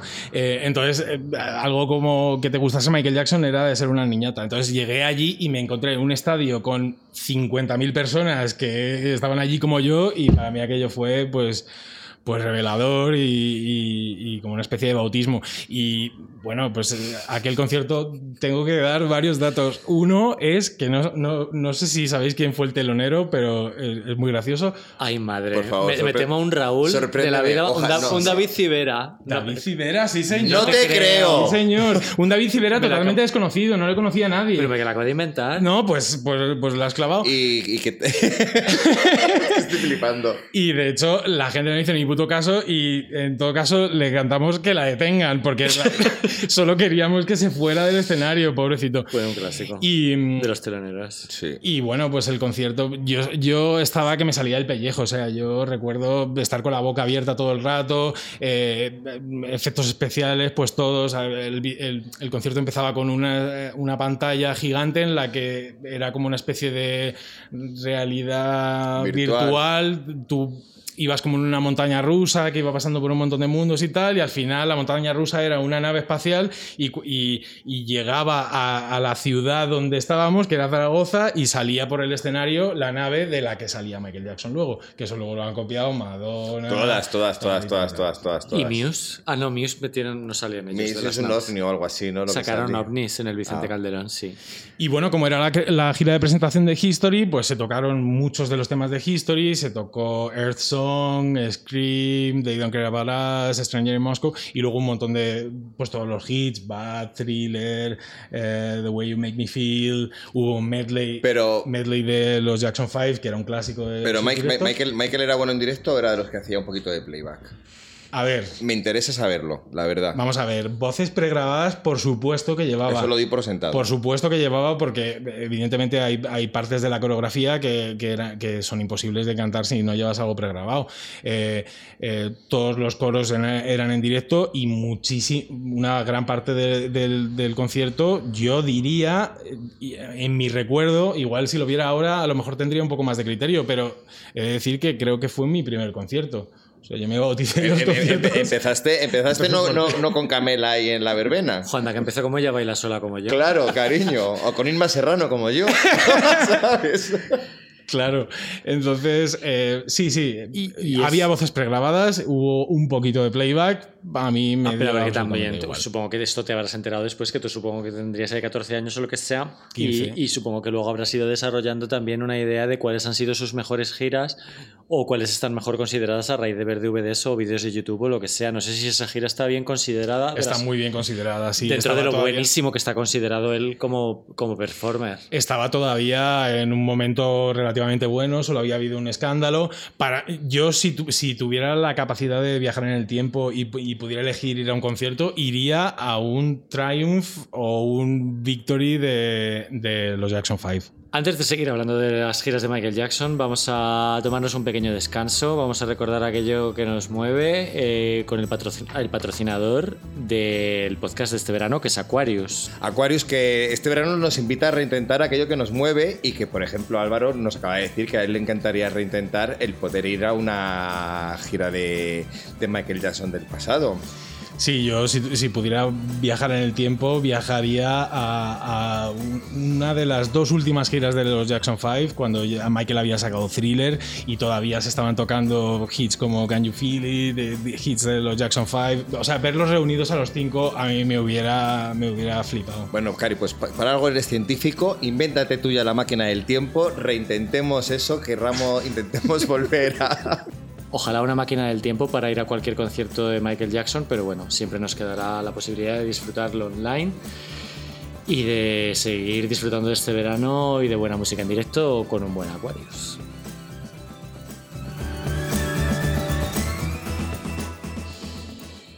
Eh, vamos a escuchar a Gaby Orea, ahora que estamos hablando de música en directo, eh, un productor musical y miembro del club de fans de Michael Jackson y nos va a hablar, eh, nos va a contar dos cosas súper guays, que es eh, las 10 o 12 veces que le ha visto en directo y la ocasión en la que le pudo conocer, creo que en Londres. Tuve también la suerte de, de poder verle en, directo hasta en 10, 11, 12 ocasiones eh, en conciertos y mm, alrededor de- del mundo. Y bueno, pues son, son em, imágenes, son experiencias que, que, bueno, que me han nutrido, por supuesto, eh, de forma muy, muy, muy fuerte, muy pesada, me han influido totalmente. Yo después en, en mi trabajo ¿no? como productor, compositor, pues eh, evidentemente su impronta y legado están muy presentes en cada cosa que, que emprendo. Y, mm, bueno, pues eh, fue increíble ¿no? convivir también con, con su equipo, conocer a, a sus bailarines, conocer a sus técnicos, a sus managers, ver cómo trabajaban. Hay un sinfín ¿no? De- anécdotas, voy a ver si recuerdo alguna u otra eh, especialmente bonitas, pero mm, la relación, por ejemplo, ¿no? de, de Michael con España siempre ha sido muy pasional, muy bonita. Eh, Michael amaba mucho, de verdad, no es por decir, no es un comentario al uso, amaba realmente a sus fans españoles. Eh, lo dejó eh, lo dejó claro en- en- de muchas formas ¿no? Eh, a lo largo de, del tiempo y, y tengo un muy buen recuerdo de su paso por Zaragoza, ¿no? que, que fue el primer gran concierto, digamos, de, de Zaragoza que se convirtió de repente en epicentro mundial de, ¿no? de la música cuando Michael visitó en, en el año 96 de la mano de, de Pino Saglioco, ¿no? de Life Nation, su, su gran amigo Pino Saglioco y, y conexión con España al cual le mando un saludo. y, fue una experiencia increíble, ¿no? La, la, la, ciudad se volcó, vinieron fans de absolutamente todo el mundo, de México, Europa, Asia, en fin, una, una auténtica locura. Y, y, Michael estuvo muy accesible, estuvo súper, súper comunicativo. El Hotel Boston, recuerdo de Zaragoza, se convirtió en una especie de escenario número dos, ¿no? O sea, estaba en el Estadio La Romareda montando el escenario del concierto y el Hotel Boston era otro espectáculo, ¿no? Era, eh, recuerdo no, no poder ver la calle, no poder ver el suelo de la masa de gente que, que había en el hotel, que por supuesto quedó totalmente desbordado, ¿no? También para la policía, etcétera. Recuerdo a Juan Bolea, ex concejal de Cultura de Zaragoza, también de, desbordado y, y pensando que, que, era eso, ¿no? Que estaba pasando. Y a un Michael, pues que se, asomaba, ¿no? Al, por la ventana, se, subió al techo, se, sentó en la cornisa del, hotel con las piernas colgadas, tiró almohadas firmadas. En fin, fue una cosa maravillosa. Eh, los fans, eh, era, un, era un, regalo, fue un, regalo total para, para ellos, ¿no? El, eh, la actitud de Michael en, ese viaje después de un concierto eh, absolutamente increíble, uno de los más largos además de, la gira. Y recuerdo que fechas después todos los músicos bailarines decían, no, no, no, es que el gran concierto de esta gira fue Zaragoza, ¿no? Y, fue muy bonito. Después repitió, al año siguiente en Valladolid, había muerto Lady Di, eh, Michael ahí estaba, no estaba en su mejor momento anímico, Michael quería mucho a a Diana, a Lady Di, y estaba bastante triste. Em, le dedicó el concierto y fue una experiencia mucho más rápida. Después marcharía a África a terminar la gira y no pudo disfrutar ¿no? de, de, de, Valladolid. De, los puceranos no pudieron tampoco acoger a, a Michael esa noche que como anécdota os cuento que volvió a Zaragoza a dormir. O sea, él em, llegaba de París y, y, se fue en secreto, volvió al Hotel Boston, ¿no? Eh, que por cierto hizo gran amistad con, con Jaime Gutiérrez, que era el, el, director o el ex director del Hotel Boston, un, una persona espectacular que he tenido la suerte de, de conocer, un, un, tipo entrañable, muy listo, además muy inteligente, y, y Michael hizo muy buena amistad con él y volvió a su hotel. Entonces, cuando todo el mundo creía que Michael Jackson estaba en Valladolid eh, escondido, realmente estaba en Zaragoza sin que absolutamente nadie lo supiera. Y bueno, pues hay un sinfín de, de anécdotas, la verdad es que no, tampoco os quiero aburrir, pero imagínate, ¿no? De, imaginaros, chicos, de después de haberle visto en, Alemania, bueno, en Bremen, en Londres, en París, en, en España, en, en Alemania, en fin, en muchas, muchas ciudades, pues cada una tengo eh, recuerdos muy bonitos y muy especiales. ¿no?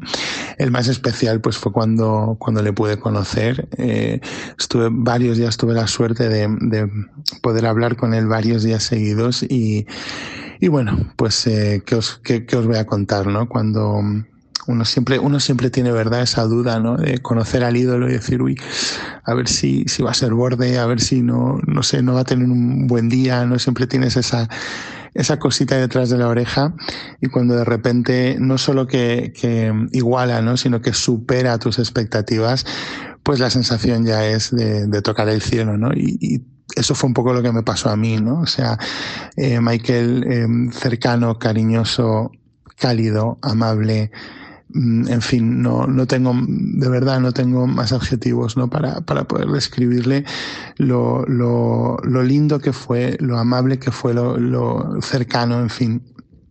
Fue en, en, Londres en el año 2006.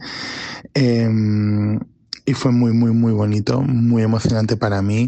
Él eh, estaba muy contento, además estaba con energía eh, espectacular, ¿no? Recuerdo que mm, me agarró del brazo, él a mí, cosa bastante surrealista, y me metió en, en, su ascensor con él, ¿no? Me dijo, ven aquí. Estaba muy, muy, no sé, pues muy jovial, muy, muy alegre. Y yo ya llegó un momento en que, pues, no, pobre, pobre chico, mis, mis neuronas de, desconectaron entre sí, no hilaban y, y, me quedé un poquito en shock y estaba un poco a merced de lo que él, ¿no? de lo que él quería y, y fue una experiencia muy, muy bonita. Eh, nos hicimos una foto, nos hicimos unos vídeos, eh, estaba él contento, la puerta del ascensor se cerraba, él, se moría de risa, o sea, fue una situación muy, muy, muy bonita a la par de surreal y, y bueno, pues eh, imaginaros, ¿no? El, el, lo que es sentir, ¿no? Lo que se siente ten, teniendo a, a a ese ser, a ese ser eh, contigo hablando y, de forma tan natural, ¿no? Él te llevaba a ese, estado también. Es verdad que uno piensa, yo pensaba mucho, ¿no? Que pues uno sueña, ¿no? Si, le conoces, pues dile algo, ¿no? Dile algo especial, dile algo, eh, cuéntale, ¿no? Dile lo que significa para ti, eh, ¿no? Como, como productor, no sé, pues la inspiración que es. Pero te das cuenta en el momento en que él prefería tener una comunicación mucho más liviana, ¿no? Y, y te llevaba a ese estado, ¿no? Él te daba su atención, pero se quería divertir, quería pasar un, rato eh, ligero contigo, ¿no? Agradable. Y así fue, ¿no? Y tuve la suerte y la no sé, el estómago de, y los nervios de acero como para poder subir a ese carro emocional y, estar con él de forma natural y bonita, ¿no? La emoción llegaría ya después, ¿no? Cuando un poco asimilas y, ahí dices, Dios mío, ¿no? Lo, que acabo de vivir, ¿no? Y ahí es cuando ya uno se pone más intenso, ¿no? Pero ya te digo que en el momento Michael eh, te llevaba a un estado de, tranquilidad y de, y de naturalidad eh, espectaculares. A ver, eh, yo entiendo el entusiasmo de Gaby hablando de esto porque conocer a tu ídolo y que encima no te decepcione tiene que ser maravilloso. Pero claro, Álvaro, tú te quedaste con las ganas de conocerle porque solo lo has visto una vez en directo. La segunda vez que ibas a verle, que era en la gira de cierre de esta del 17 en su residencia, ¿se murió? Se murió, sí, señor. Eh, yo, por supuesto, después de haberle visto aquella vez Zaragoza, quise, porque Michael Jackson era un animal de escenario y, o sea, era un artista para verle en directo. Uh, entonces eh, me quedé con ganas de muchísimo más. Eh, los, los, siguientes discos no tuvieron gira. Creo que él se negó a, a promocionar en directo Invincible.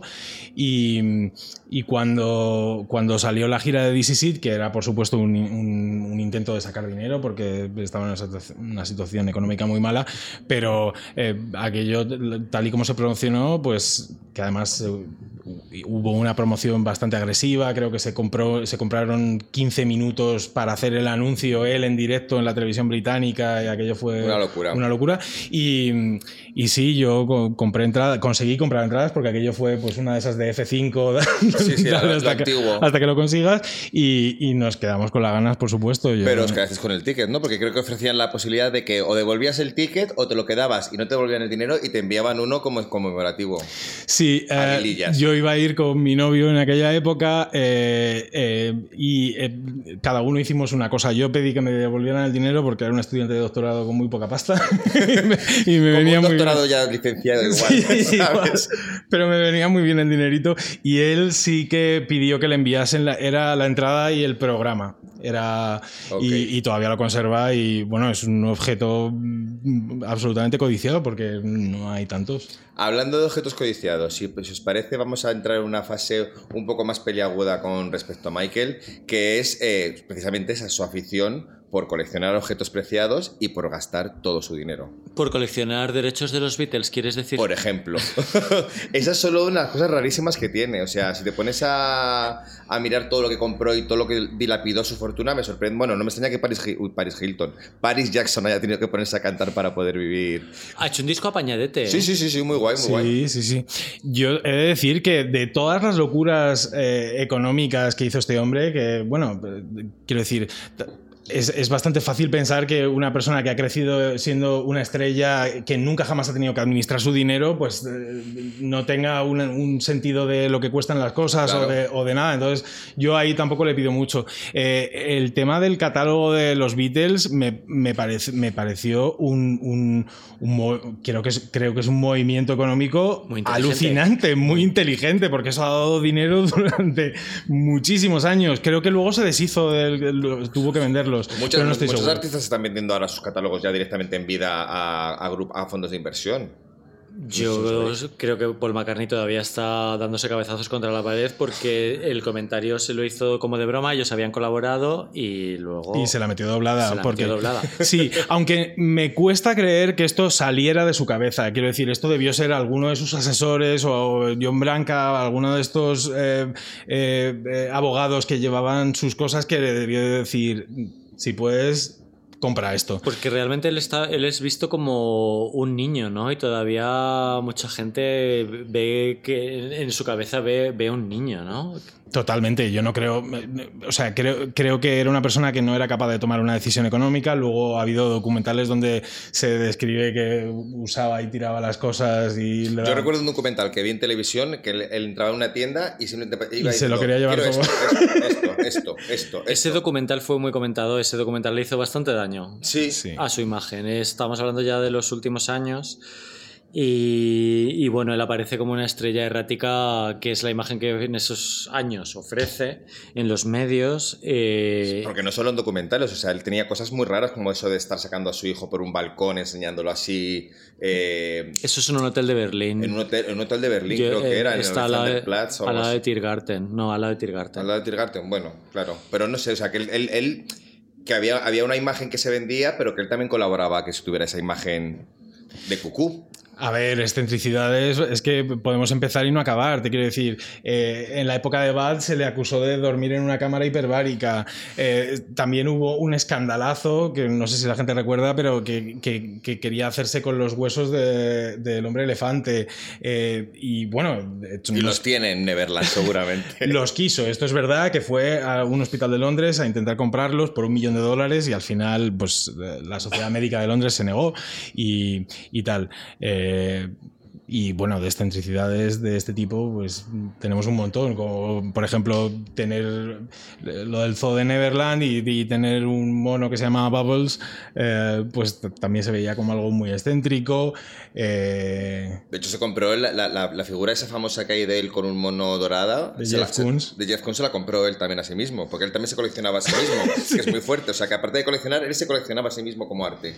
Y luego, así en plan arte, hay una pieza muy curiosa que es el disfrazado de Felipe II de España. O sea, Rubens pintó a Felipe II de España y él hizo una especie de... hizo a un pintor pintarle a él como si fuera Felipe II de España. Oh. y la estatua esta gigantesca con la que promocionó History, creo que fue, ¿dónde está eso? Eh, bueno, aquí en España hubo una en el parque de atracciones, yo tengo una, foto ahí. Eh, eh, es que para la gira de History se hizo, una promoción bestial y hubo un montón de vídeos como con un rollo militar, de marchas militares y tal. Creo que la otra estaba en Praga y yo juraría que no había muchas y una acabó en el parque de atracciones de Madrid.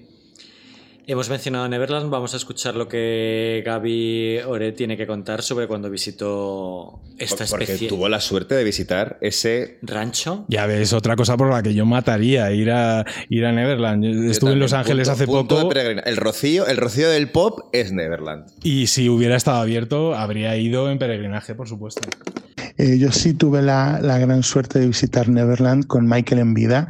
Él no estaba ese día en el rancho, de hecho llegó un par de horas después de que, de que marcháramos porque eh, venía de fuera, justo tenía un viaje, pero él era tan generoso que aún no estando él abría las puertas a, a sus amigos, ¿no? Y fue gracias a un amigo en común que suena fuerte decir que tenías amigos en común con Michael Jackson, pero bueno, era así, pues pude, con un grupo de amigos, pudimos pasar un día entero en, Neverland y, bueno, pues eh, la experiencia eh, fue espectacular, fue uno de los mejores días ¿no? de, de mi vida. Imaginaros a un chico de veintipocos años que va por primera vez a Estados Unidos y, tres días después de llegar está en, en casa de Michael Jackson, ¿no? Eh, una cosa pues surrealista a la par que, milagrosa. Y bueno, pues pudimos experimentar lo que era su, poco su ecosistema, ¿no? Su creación, algo tan bonito de, que él creó, ¿no? Gracias a su trabajo, a su creatividad.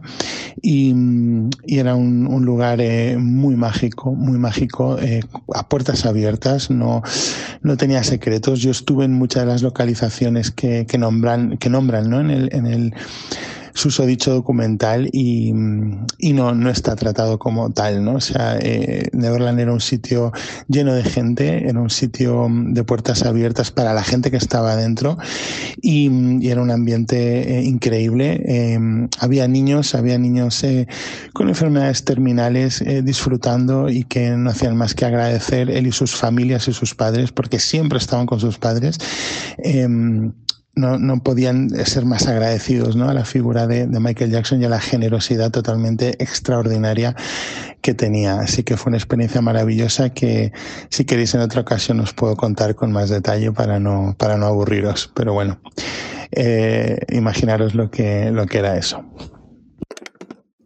Yo debo reconocer que a mí me da mucha envidia que podría Neverland, porque es de esos sitios, como te decía antes, lo decía que era el Rocío, pero podría ser como ir de repente a la mansión de Elvis Presley o como ir a Cantora, yo qué sé. Eh, pero claro, eh, tiene una leyenda negra, o una leyenda negra o una historia negra, porque es un sitio que se creó para que los niños fueran felices y curiosamente se ha convertido en un sitio que presuntamente muy felices, muy felices no eran.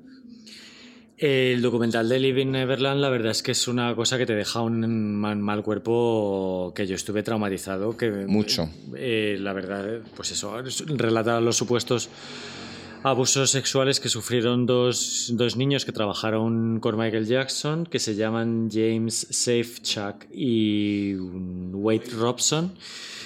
Y, bueno, yo pensé que eh, todo el mundo conoce que en los- está documentado que en los años no- 90 tuvo dos juicios por abuso de menores, uno de los cuales llegó a un acuerdo fuera del tribunal y del otro, el segundo, fue absuelto. Eh, Este documental retoma un poco esa historia, es muy tétrica, es eh, pues eso, de revolverte el estómago.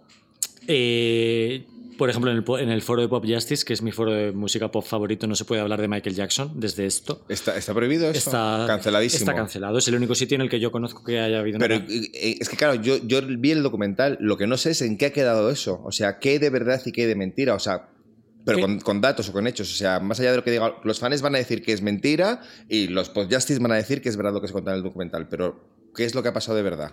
¿Se sabe algo? A ver, eh, no, no sabemos, eh, es una cuestión muy delicada. Realmente yo me he estado documentando sobre que el documental está totalmente sesgado. En ningún momento pre- pre- Como todo buen documental, además. Eh, en ningún momento se preocupan de ofrecer una visión diferente. El- el- los herederos de Michael Jackson obviamente rechazan toda esa teoría y han demandado, no sé si es la HBO eh, o a la productora pertinente, que no me acuerdo cuál es, porque firmaron un contrato en su momento para no hacer nada contra la imagen de Michael Jackson.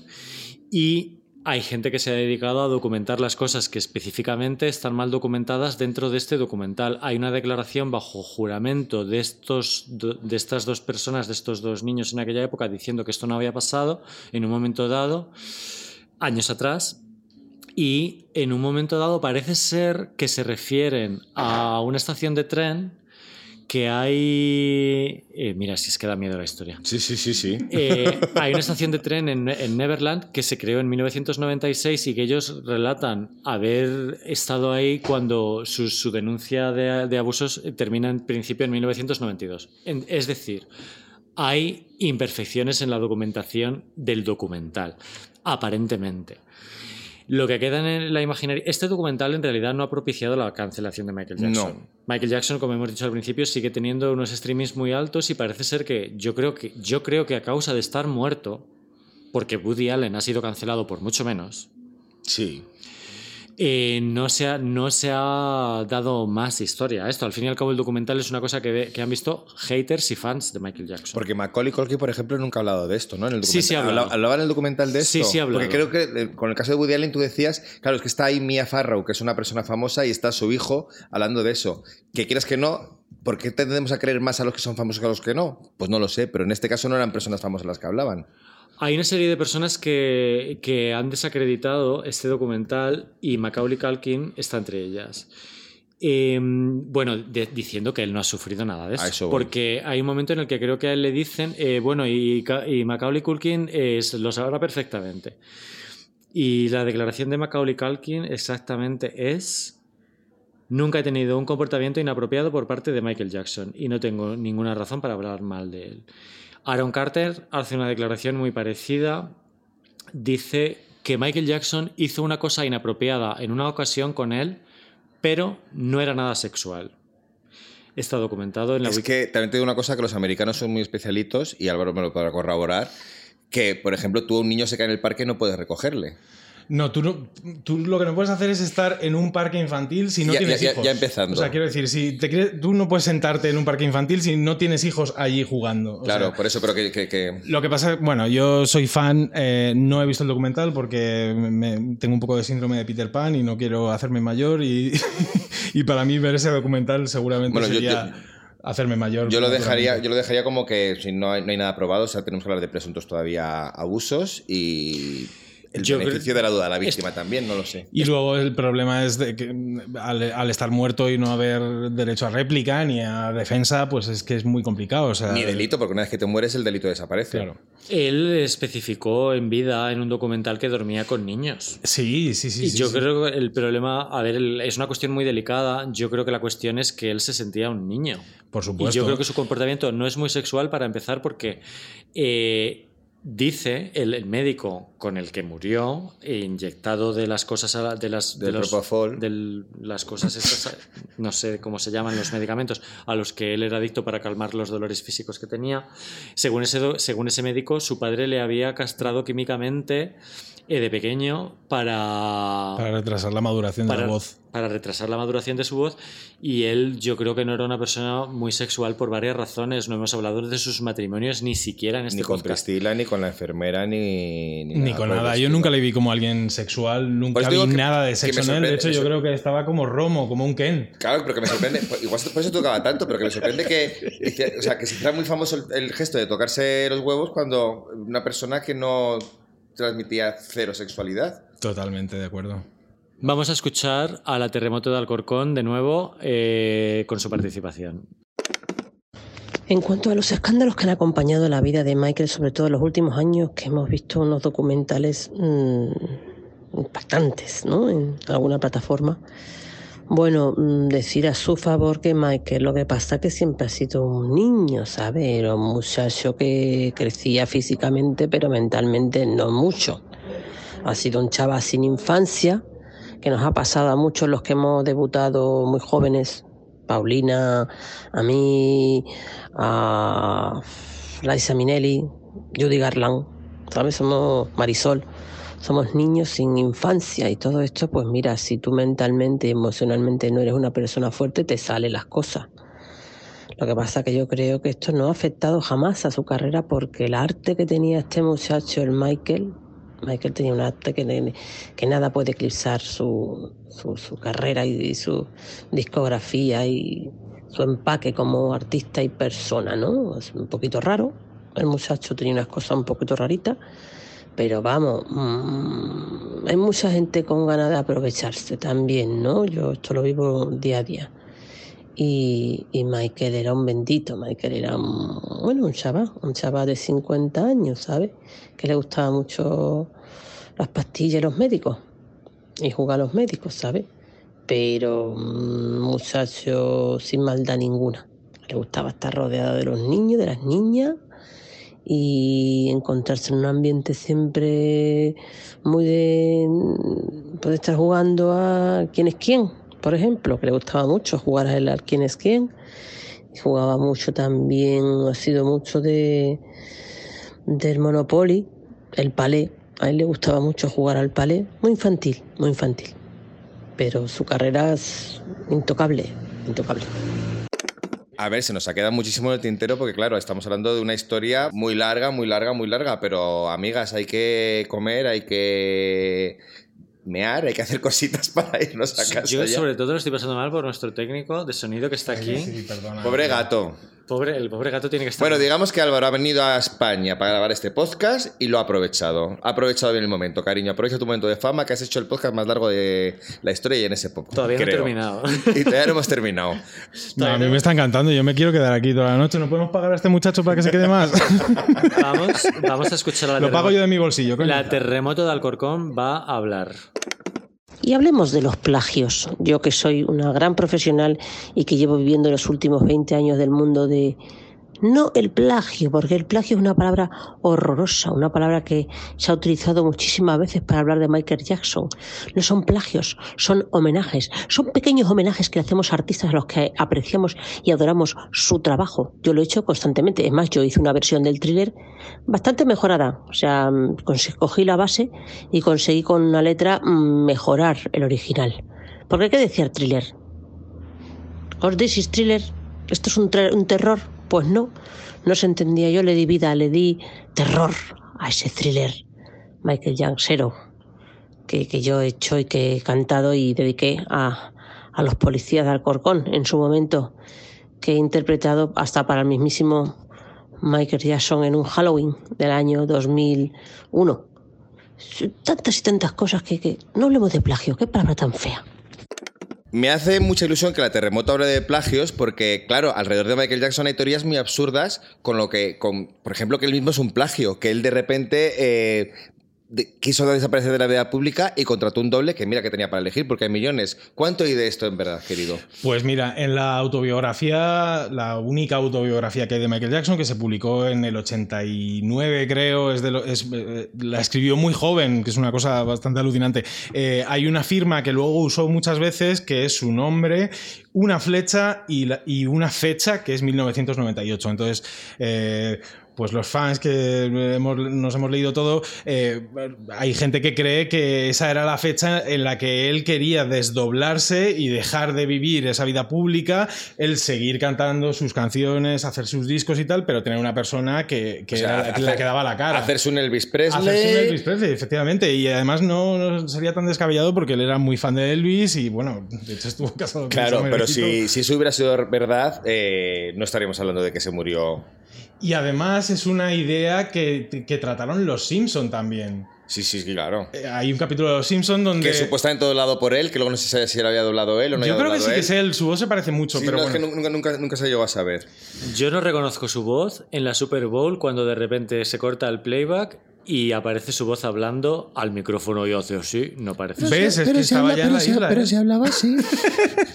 Michael hablaba así o algo así, ¿no? Claro, pues eh, si ves la Super Bowl, que a mí no me gusta Ay, especialmente la Super Bowl de Michael Jackson, eh, yo no, reco- no reconozco. Yo debo decir una cosa que me gusta mucho de Michael Jackson y es un gag que sale en Scary Movie 3, que es maravilloso, no sé si te acuerdas. Sí, sí, es muy bueno. es muy bueno, la verdad. Se me borra la memoria de ese, pero sí. Pues está, mezclado, está, mezclado ahí con los otros, el gag. Scary, Scary Movie 3 es una gran película, la recomiendo. En general, toda la saga de Scary Movie es maravillosa. Pero no sé, eh, por ir terminando, eh, terminamos con su muerte, que es un poco bajona. Sí, no, pero hay, hay cosas divertidas de hablar de su muerte que no son eh, eh, eh, hablar de dónde estábamos cuando murió. Pues cuéntalas. Yo, sinceramente, esa historia no. a mí, una de las cosas que más me impactaron de su muerte fue que el entierro se emitió en directo en televisión española, tuvo una audiencia de mil millones de personas global. O sea, quiero decir, aquello fue pues, el entierro de un faraón. Y en España lo comentó en directo Rosario Flores. Y recuerdo. ¿Qué dijo perfectamente Rosario? Que se- de eso me acuerdo yo que- también. Que, que dijo que, que- que Michael Jackson era una persona muy querida por la comunidad gitana porque Michael Jackson era un gitano más. Uno más. Y eso, eh, eso es así. Brava. Y luego. eh, Brava, Rosario, muy bien. Eh, eh, hubo muestras de, de- de homenaje a Michael Jackson en sitios como el, el Teatro Apolo en, en- en Nueva York, donde después de meses y meses todavía seguía gente depositando flores. Y todavía a día de hoy hay veces que, que pasas por allí y te encuentras un ramo de flores en la, en la placa de Michael Jackson. Tú me llevaste a ver la, la a verla, placa sí, de Michael señor. Jackson, muy Sí. guay, de sorpresa. Está en Harlem, ¿no? Sí, en la 125. Y lo único, pues también recordar a, a la audiencia que Michael Jackson murió con 50 años, que era increíblemente joven y como, de- como hemos hablado antes, yo creo que todavía le quedaba carrete. Ha habido artistas que han pasado por bajones como David Bowie, como Madonna, como todos los grandes y, y yo creo que, que hu- hubiéramos podido ver algo, un trabajo muy, muy, muy decente si hubiera podido. A mí me da curiosidad saber por dónde habría tirado, ¿no? Porque se ha recuperado tanto los años 80 y, y el sonido de Michael Jackson, en parte porque Michael Jackson ya no estaba. Pero si él hubiera estado. Yo creo que ah, si él hubiera estado, habría seguramente habría habido artistas que a lo mejor no habría, igual no tendríamos a The Weeknd, por ejemplo. Claro. Um, O a Bruno Mars. o a Bruno Mars. Eh, yo creo que eh, a lo mejor sí habríamos visto más colaboraciones. Quizá cuando se hacen mayores se ponen un poco más ñoños. Michael nunca fue de hacer muchas colaboraciones, pero a lo mejor habríamos visto. Yo hay un artista que se llama Miguel, no sé si le conocéis, claro, que, claro, claro. que creo que uh, a- totalmente habría colaborado con Michael A ver, Jackson una- si hubiera podido. Una buena pista de lo que hubiera sido Michael Jackson a lo mejor lo tenemos en su hermana La Toya, que salió el otro día en el Singer Mask este. y, Mask Singer. Y oye, cantó muy bien. Tuvimos a La Toya Jackson ahí haciendo vestida de menina. Bueno, no sea, hemos ni mencionado a Janet Jackson, que ha hecho discos que están guay recientemente. Yo es que a Michael Jackson le veo como un poco continuista, como que creo que no hubiera hecho algo radicalmente diferente. Yo creo que hubiera estado jugando un poco poco con el revival o con renovar su sonido, pero que no le veo en un no, no creo que hubiera hecho un disco así ni de dubstep realmente, ni de luego más tropical, ni nada de esto. No, sé. pero bueno, eh, eh, habría sacado discos con melodías alucinantes, con armonías vocales increíbles, con, con arreglos orquestales, no sé. O si no, los 70 descartes de Dangerous. Que es lo que han hecho su, Su- su lega- Sí. sus, sus herederos. Siempre nos quedarán las cajas. Bueno, Alvarito, que te vamos a despedir. Que Chicos, muchísimas vuel- gracias. Vuelve a Harlem. Cuando yo vaya para allá me llevas a ver la estatua esa o la placa que has llevado a Sebas. Que... ¿A dónde no te voy a llevar? ¿A dónde me vas a llevar? Llévame a tu laboratorio a ver cómo investigas para resucitar a gente y... Y viajar en el tiempo. Y Yo viajar en el tiempo. Yo sobre- también he estado, ¿eh? Sobre todo, ¿en el, labo- en el laboratorio también has estado? Hija, ¿dónde no has estado? Ah, ah, haber ido a Nueva York. Haber ido a Nueva Haber ido a York. Nueva York. A ver, Álvaro. Eh, Fuga de cerebros. Stop, fuga de cerebros. que muchísimas gracias, Álvaro, por estar. Ha sido muy educativo todo lo que nos has contado. Como se nota que eres una persona licenciada, licenciada en, en grandes cosas. Y yo me quedo con una cosa que es eh, que era Michael Jackson, un gitano más. Sí, señor.